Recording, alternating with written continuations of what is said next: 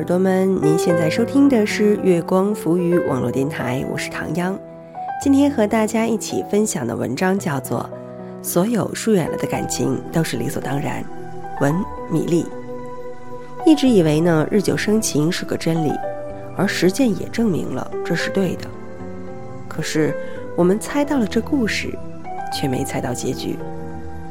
日久的情谊不表示一定会走到最后，只能说那句：“可惜不是你陪我到最后。”欢迎大家在收听节目的同时关注我们的电台，新浪微博查找“月光浮语”网络电台，或唐央的个人微博“月光下的唐央”。嗯，唐央的两个字呢，就是唐朝的唐，中央的央。微信搜索公众账号“城里月光”。或者搜索我们的官网，三 w 点 i m o o n f m dot com，来与我们取得及时的互动。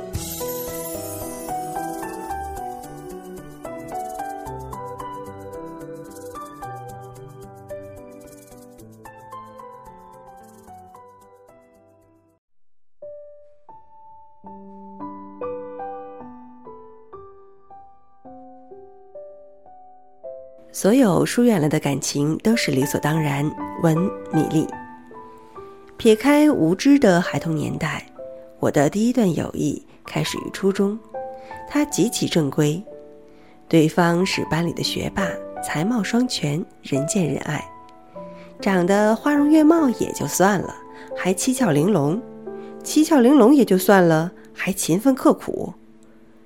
每学期的年级第一都是他。以至于全校的男生都组成英雄联盟，抱着团儿的想超过他。我当时无知者无畏，身为他的同桌，近水楼台先得月，和他成了无话不谈的好朋友。现在回想起来，我的职责大致分为以下几类：陪他上厕所，帮他发作业，替他挡情书。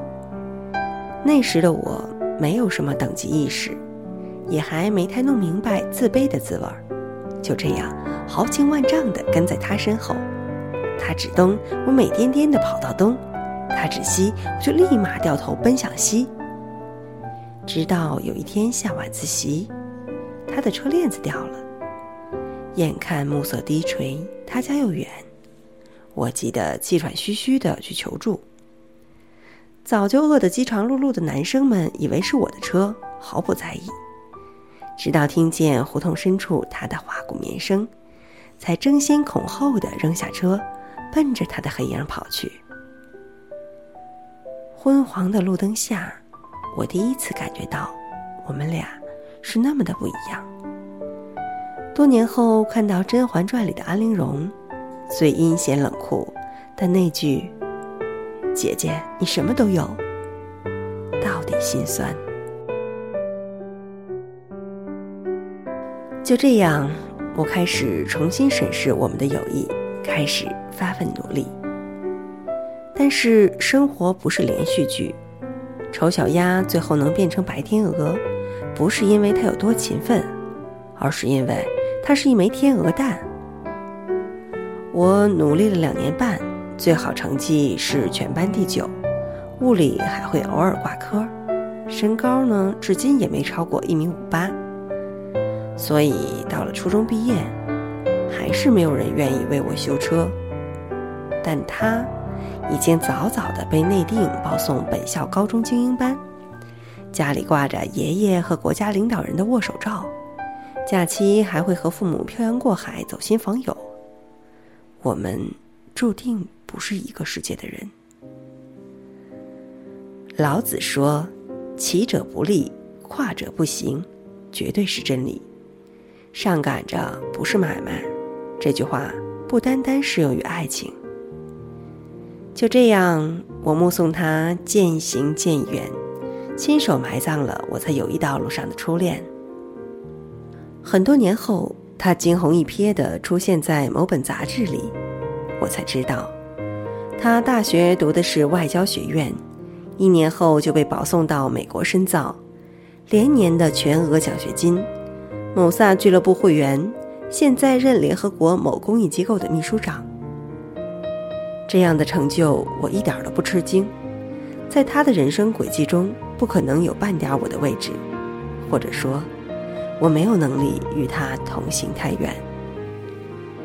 在我思量报一本还是二本的时候，他在世界各地游历参观、留学讲演；在我计算工资涨了三百还是五百的时候，他装修着伦敦近郊的别墅，喝着西班牙的酒；在我左手铲子、右手键盘的时候，他考下了飞行员和身前证。这样的友谊，即使当时没有悬崖勒马，大抵也逃不过无疾而终。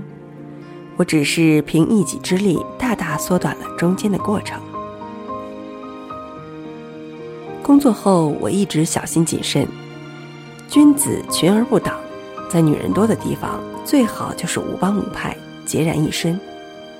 我独行了很久，竟然在一个艳阳高照的下午沦陷了。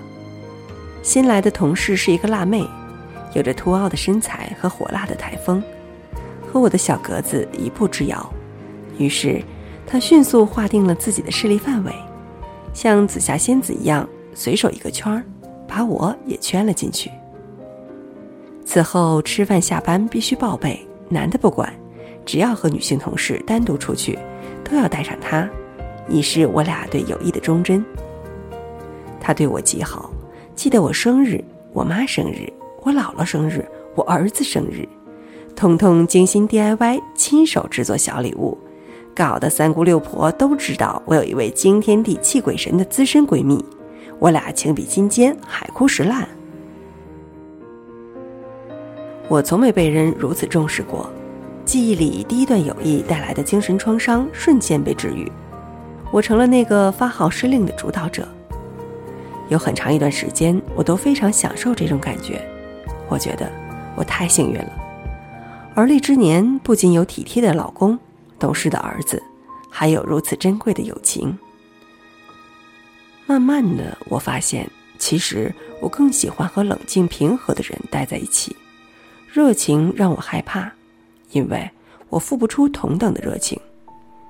这位辣妹太年轻，她当时选中我，是因为我们办公室座位临近。这种不负责的闪婚后患无穷。随着认识的不断加深。我发现我们的兴趣爱好相去甚远，我老是宅到家，他是走天涯；我是泡灶台，他是混吧台。在如今两年一代沟的严峻形势下，我们的共同语言越来越少，相见不如怀念，没话找话的尴尬实在难堪。以前强制性的每周一句，慢慢拖到一个月、半年。再后来，他有了新的圈定对象。再后来，我俩见面只剩寒暄。再后来，偶尔联系只剩点赞。我开始意识到，在爱情不易的今天，友情也难一帆风顺。两个人要想成为莫逆之交，必须要门当户对。这不单单指家世、身份、年龄、血型。还有价值观、人生观、星座观都得匹配，否则就会出现一同出发，两头到岸。第三段友谊发生在三年前，我因为儿子上学搬到了母亲家，碰巧和一位其他部门的同事做了邻居，我俩窗户对窗户，楼门挨楼门，有时他妈妈包饺子，一抬脚的功夫就送到了我的餐桌上。别人送了好酒好烟，我也惦记着给他家一份儿。慢慢的，我俩日出而作，日落而息，一同上班，一道下班。一辆二六女车，载着我不太肥硕的身躯，风里来雨里去。有一天下大暴雨，我打不着车，他非要骑车带我回家，狂风肆虐，吹得我俩东倒西歪。他还回身帮我压着我的简易雨衣，怕我着凉。看着他凌乱的背影，湿漉的头发，被我禁锢在内心深处的友情又蠢蠢欲动，死灰复燃。我以三十二岁的高龄，开启了一段认真的友情。这一次，我觉得我又可以相信友情了。她是个很实在的姑娘，交给她办的事情，你可以放一百个心。可惜有些矮胖，容貌不算上乘，以致蹉跎到现在。她妈妈明里暗里托了我爱人好几次，要她在单位给物色个合适的对象。我家那位属于腼腆型，自己的事情都不好意思打听，更不要说是敏感话题了。慢慢的，阿姨心里起了嫌隙，觉得我们不卖力气。之后我在单位越干越顺，职务越升越高，年底被派到美国分公司培训。他本也是竞争对手之一，后来因为还处在未婚，发展方向不明确，在最后一刻被刷了下来。此后，他成了负能量离子团，在单位就像怨妇一样，细数周围人的种种不堪。稍微增加一点工作量，就上纲上线，推三阻四；回到家就马不停蹄，四处相亲，遍地撒网。可惜年龄太大，屡战屡败。我看他这样，心里很不舒服。好容易找到个年龄合适的小伙子，介绍给他，又因为他发现男方只是个大专生而怒发冲冠，找我理论了半天。他冰冷地看着我，说我总是高高在上，说我一直瞧不起他，说我故意找个大专生来羞辱他。他一件事一件事地和我对峙，自顾自地分析我每一句话背后的深深恶意，推测我尚未说出口的无理和轻视。我听着这些话，脑海里浮现出那个大雨里无比坚强的背影。那些热气腾腾的饺子，还有友情被唤醒时的那种温暖与踏实，毫无悬念，我又重回孤独。在与孤独纠缠恶斗的三十年里，我却发现，此刻没那么害怕孤独了。我们恐惧孤独，也许只因我们对生活、对自我的失控。我的每一段无极或有极的友情。都死于我心中的迷惘和彷徨。我们不敢单打独斗，可是结伴而行又有太多牵绊约束，稍不同步就会前功尽弃，两败俱伤。经历了这三段无疾而终的友情，我才明白，以友谊为名的交情大多刻意负累，岁月沉淀，不持执念留在身边的才是知我懂我的人。我们在似水流年中偶有交集，淡淡的、静静的彼此关怀，各自修行。辽阔必然疏远，这是我们友情的墓志铭。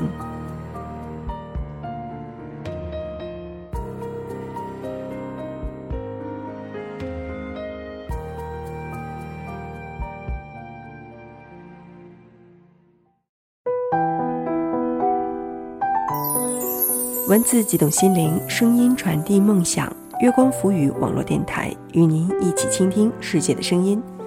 亲爱的耳朵们，我是唐央。我们刚刚分享的文章叫做《所有疏远了的感情都是理所当然》，文米粒。其实，所谓情谊，真的不一定要借助什么名头。很多人觉得怂是一个很丢脸的事儿，可是我却以为没什么大不了，不过是从心罢了。遵从自己的心意，别因为什么而改变本心，快乐总是好的。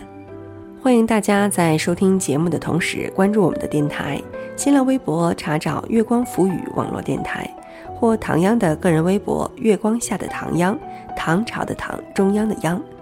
微信搜索公众账号“城里月光”，或者搜索我们的官网三 w 点 i m o o n f m dot com，来与我们取得及时的互动。期待您的如约守候。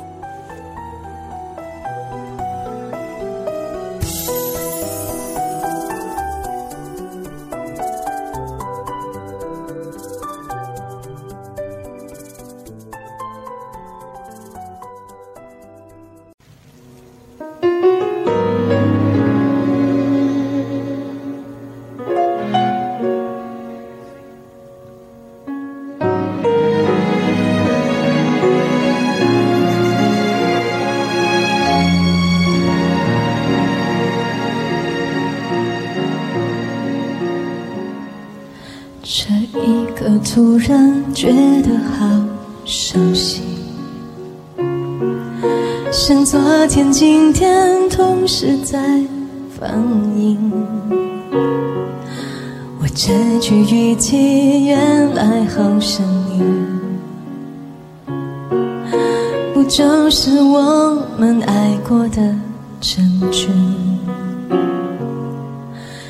一点骗了自己，骗了你。爱与被爱不一定成正比。我知道被疼是一种运气，但我无法完全交出自己。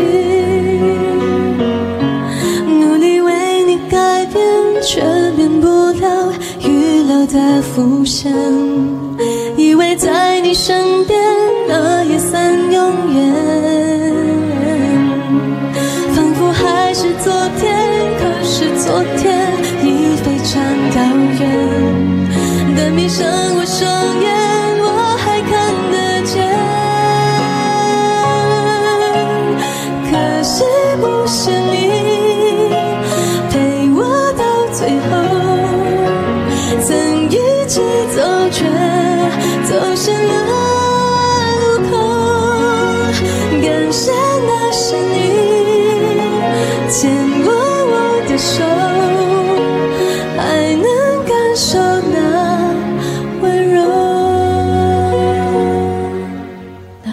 段我们曾心贴着心。我想我更有权利关心你，可能你已走进别人风景，多希望也有星光的投影，